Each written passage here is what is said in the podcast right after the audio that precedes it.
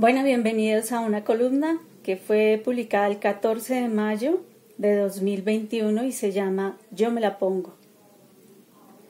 La campaña publicitaria denominada Vacunémonos y volvamos a vivir fue promocionada por el presidente de la República el pasado 15 de marzo del año en curso. En ella se invita a vacunar a los colombianos y contrarrestar la información que gira en torno a la inmunización. El presidente anunció que el gobierno venía trabajando en el análisis de vacunas y su efectividad para desarrollar el plan de vacunación y así llegar a una meta colectiva. Esta fue la presentación de la campaña.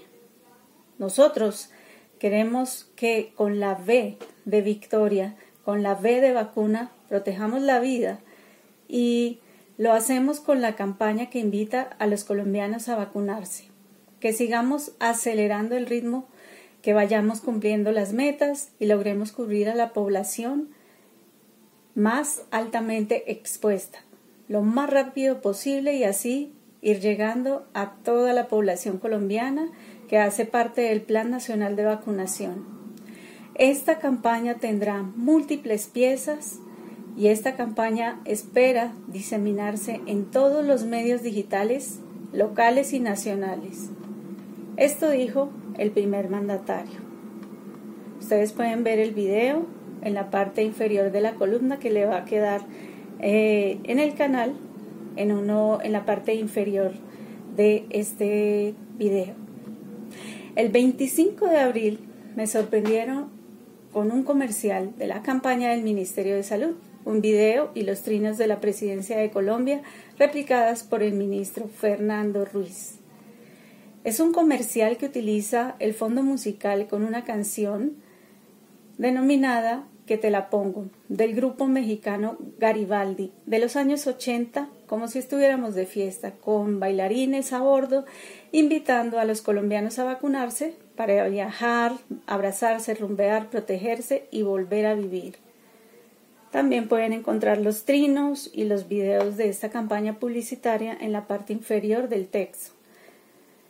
No deja de asombrar esta clase de derroche de publicidad ante un plan de vacunación que no se logró cumplir en el tiempo planeado por carecer de existencia para las segundas dosis de algunos adultos mayores, con cancelaciones de citas programadas por distintas EPS. En otros casos se presentó la posible interrupción de la cadena de frío de algunas dosis. ¿En qué país viven? Esta publicidad definitivamente no tiene que ver con la realidad. La poca planeación es evidente. ¿Fuimos los últimos que llegamos a adquirir las dosis?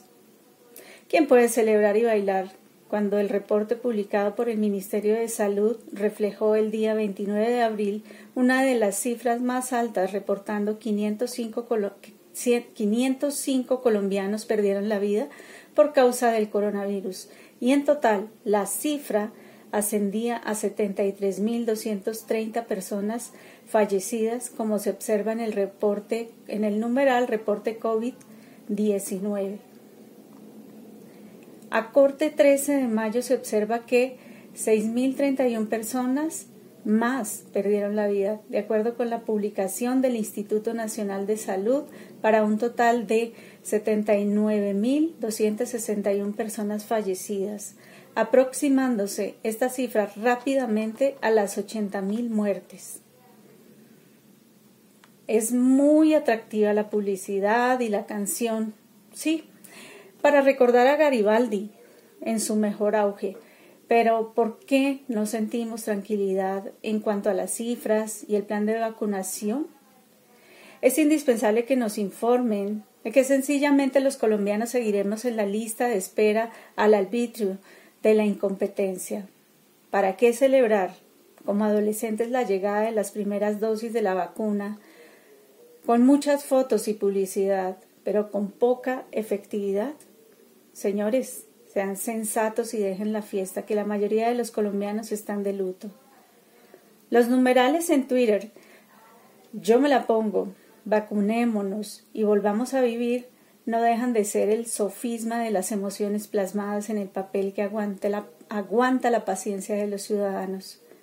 La mayoría de los colombianos no tienen los recursos para salir del país a vacunarse como los congresistas que viajan a Miami en pleno pico de pandemia. ¿Por qué no sesionan presencialmente en Colombia, pero sí se mueven tranquilamente en el exterior?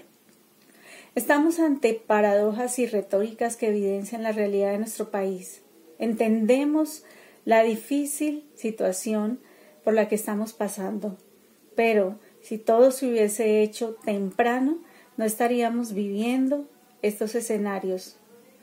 Claro, yo me la pongo. El tema es ¿cuándo?